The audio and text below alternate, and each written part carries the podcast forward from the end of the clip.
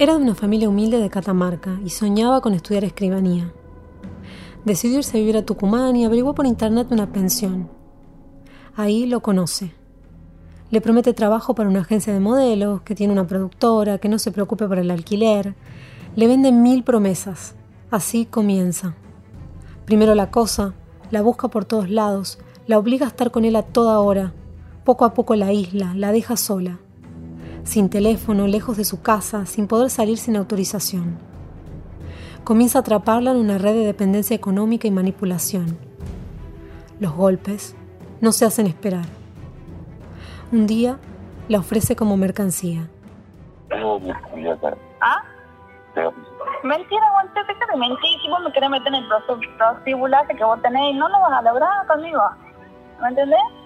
Seguí con tu Seguí con, las con tu prostibulaje, con las minitas. Seguí con ella. Haz lo que te gusta, seguí, seguí con eso, ¿me entendés? Seguí prostituyendo a las chicas. Ah, no. Estás escuchando La Gaceta Podcast. condenar a José Luis Torres de las condiciones personales que contraen autos a la pena de 10 años de prisión, accesorias legales por igual término que el de la condena y costas, por ser autor responsable del delito de trata de personas con fines de explotación sexual en los supuestos de captación y acogimiento, con abuso de una situación de vulnerabilidad, habiéndose logrado la consumación de la explotación de la víctima mediante la comercialización de la prostitución ajena de una menor de edad. Carlos Walter Acosta y José Luis Torres fueron condenados a 8 y 10 años de prisión, respectivamente, por el delito de trata de personas. Durante el juicio se logró probar que ambos se habían organizado para explotar al menos a dos mujeres en diferentes momentos. La agencia de modelaje Piaf era usada como pantalla. En, este, en, este, esta temporada vamos a hacer muchos eventos con lencería, con traje de baño. Este, y bueno, vos no, vos no tenés problema mostrar tu cuerpo, digamos. No, no, no, para nada. Está bien, está bien. Este, ¿Y qué altura tenés? En un metro setenta. Eso, alta. sí.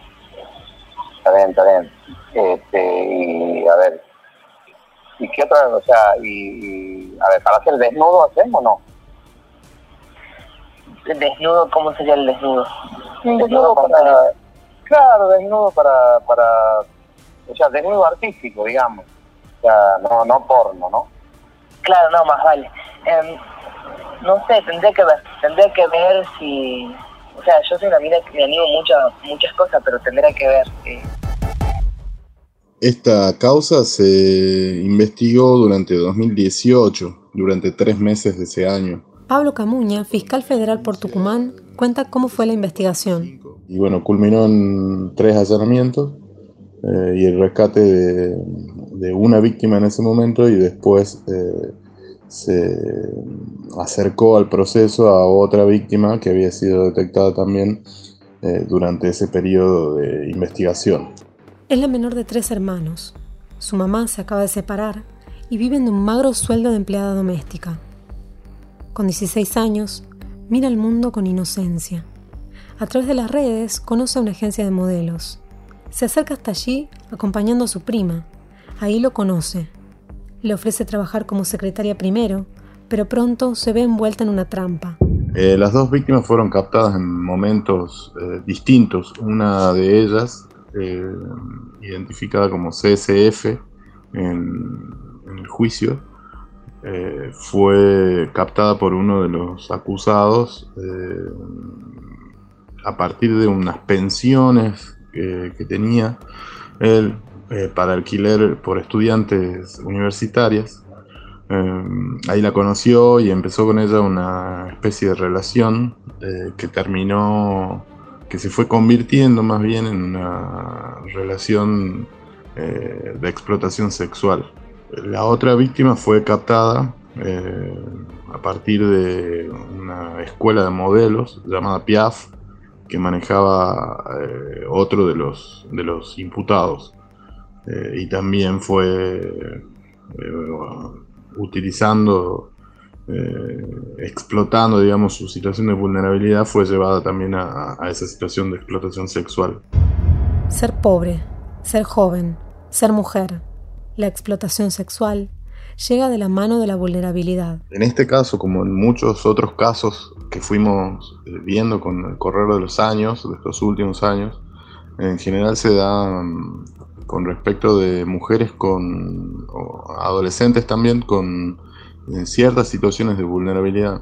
La pobreza es la principal de ellas y eso a veces va acompañado de otras particularidades que tienen que ver con la ruptura de lazos, la falta de, conocimiento del medio, las escasas habilidades culturales, situaciones de necesidad familiar eh, o de otro tipo. En definitiva, lo que nosotros vemos es que eh, quienes se convierten en tratantes utilizan, se valen de, esas, de esa situación de vulnerabilidad para generar una situación de dominio y de, ruptura de la autodeterminación de estas mujeres, para, conseguir con ello la explotación sexual y la obtención de ganancias de esa manera, que es lo que la ley castiga.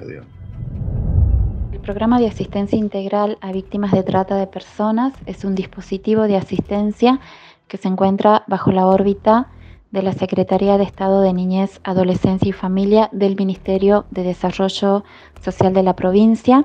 Como bien lo indica su nombre, es un dispositivo de asistencia que eh, tiene como objetivo principal brindar asistencia integral a aquellas personas que han sufrido explotación tanto eh, con fines sexuales como con fines laborales.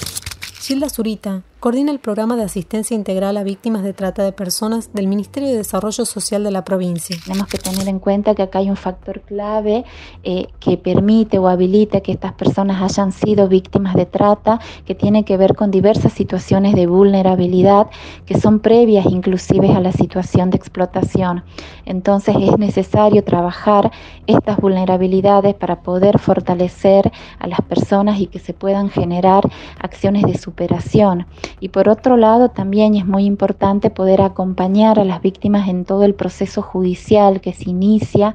Es por eso que eh, los diversos juicios que se van desarrollando en la provincia durante los últimos años han venido contando con el acompañamiento de las víctimas eh, desde el momento en que se inicia la causa judicial.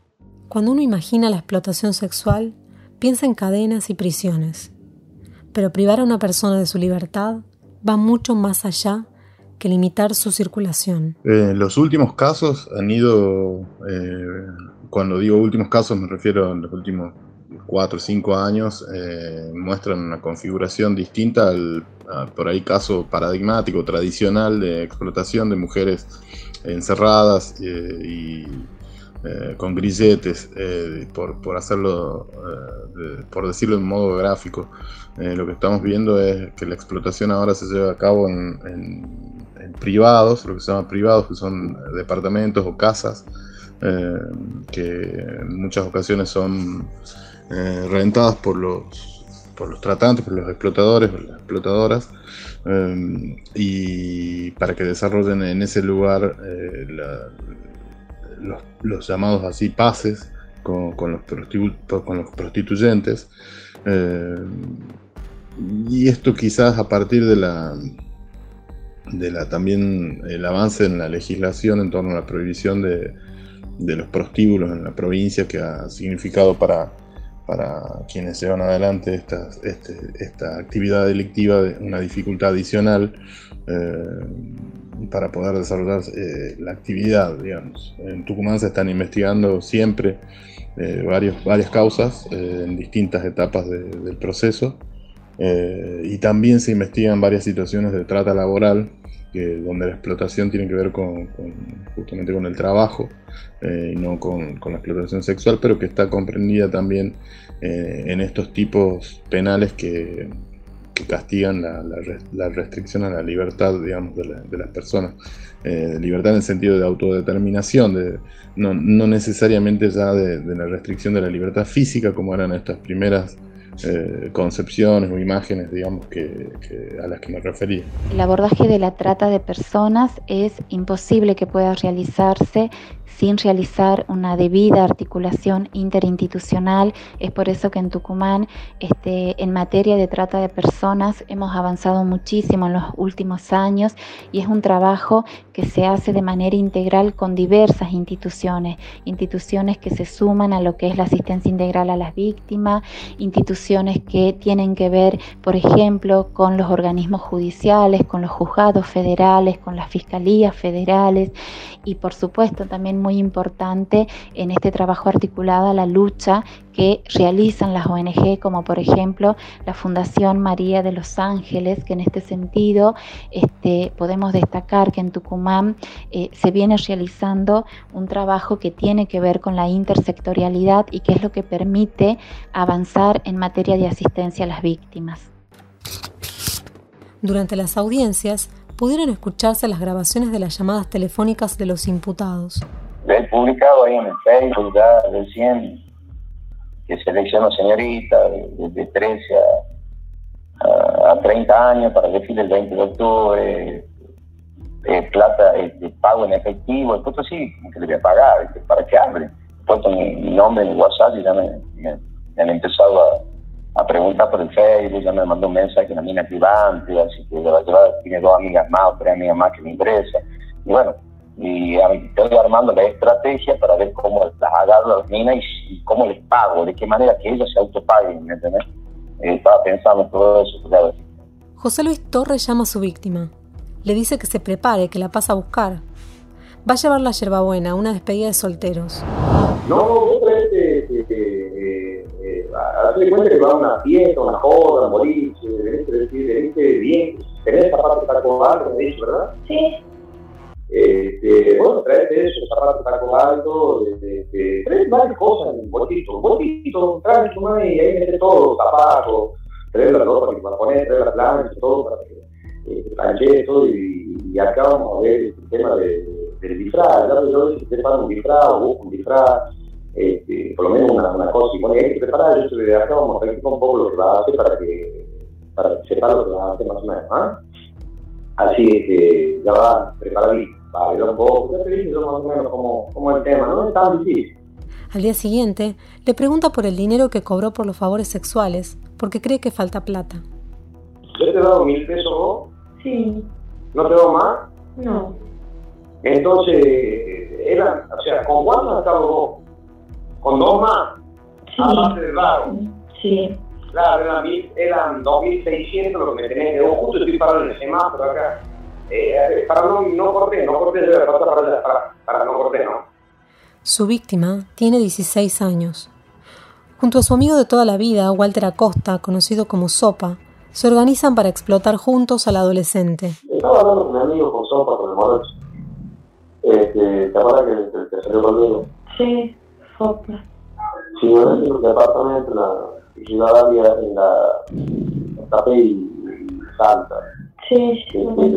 Sí, sí, que, bueno, como todos hablando, si podemos, este, también tiene un montón de contactos, contactos míos, si podemos este, arreglar algo para que no anden en la calle tanto dando vueltas. Algunos clientes se los pueda atender ahí en el departamento de eso, ¿entendés? Sí. Este, y bueno, habrá que hacer negocio con él, habrá que negociar de qué manera podemos hacer negocio. Y mientras Juan, mientras mientras él tiene su contacto, ya varios, está bien, hay que verlo, hay que ver cómo lo vamos a arreglar, para que no anden fuera para el otro, hay que tratar de buscar la, la, la, la parte que, convenga. Uh, acá tenemos un departamento para que esté ahí tranquila y ahí atienda a las personas, ¿no? Eh, ese es punto número uno. Y el vago este también tiene mucho contacto. Y bueno, entonces hay que ver Pese a los avances en los últimos años en la legislación para la prevención y la persecución de este delito, la trata de personas es un problema con raíces mucho más profundas. Existen distintas situaciones que son las que, las que permiten y habilitan que hoy por hoy sigamos teniendo situaciones de trata de personas. Para nosotros eh, una de ellas eh, tiene que ver claramente con una cuestión de género eh, tiene que ver con esta naturalización que tenemos como sociedad y esto lo podemos ver a partir del relato de las propias víctimas donde se naturalizan determinadas situaciones, se naturalizan este, que una persona trabaje 12 horas al día con condiciones pagas mínimas y en condiciones este, contextuales de trabajo que son muy deplorables como ser el, hacinamiento, eh, las condiciones inhumanas en las que permanecen los trabajadores muchas veces. Entonces, eh, y también eh, en, los casos de explotación sexual, con la naturalización en la cosificación de los cuerpos de las mujeres, el lugar histórico donde se pone a la mujer como un como un ser, como un sujeto inferior al hombre y es por eso que muchas veces las mujeres eh, terminamos siendo cosificadas, tomados como mercancía y esto, por eso nosotros siempre hablamos de que la trata de personas es algo que nos compete a todos como sociedad porque tiene que haber responsabilidad social para no permitir que sigan sucediendo este tipo de situaciones, para que no se puedan naturalizar la explotación de los cuerpos de las personas, sean mujeres, sean varones, sean personas trans, sean niños, sean niñas, sino que podamos tomar conciencia acerca de todos los derechos que se violan en este tipo de delitos, que podamos tomar conocimiento de saber en qué consiste la trata de personas, que podamos tomar eh, conciencia de la responsabilidad que nos compete para eh, radicar las denuncias y poner en conocimiento de situaciones que pueden estar vinculadas a este tipo de delitos. Si sos víctima de trata o conoces a alguna víctima, podés denunciar de manera anónima a la línea telefónica 145 de asistencia y denuncias por trata de personas o al 142 si la víctima es un menor de edad. Esto fue La Gaceta Podcast.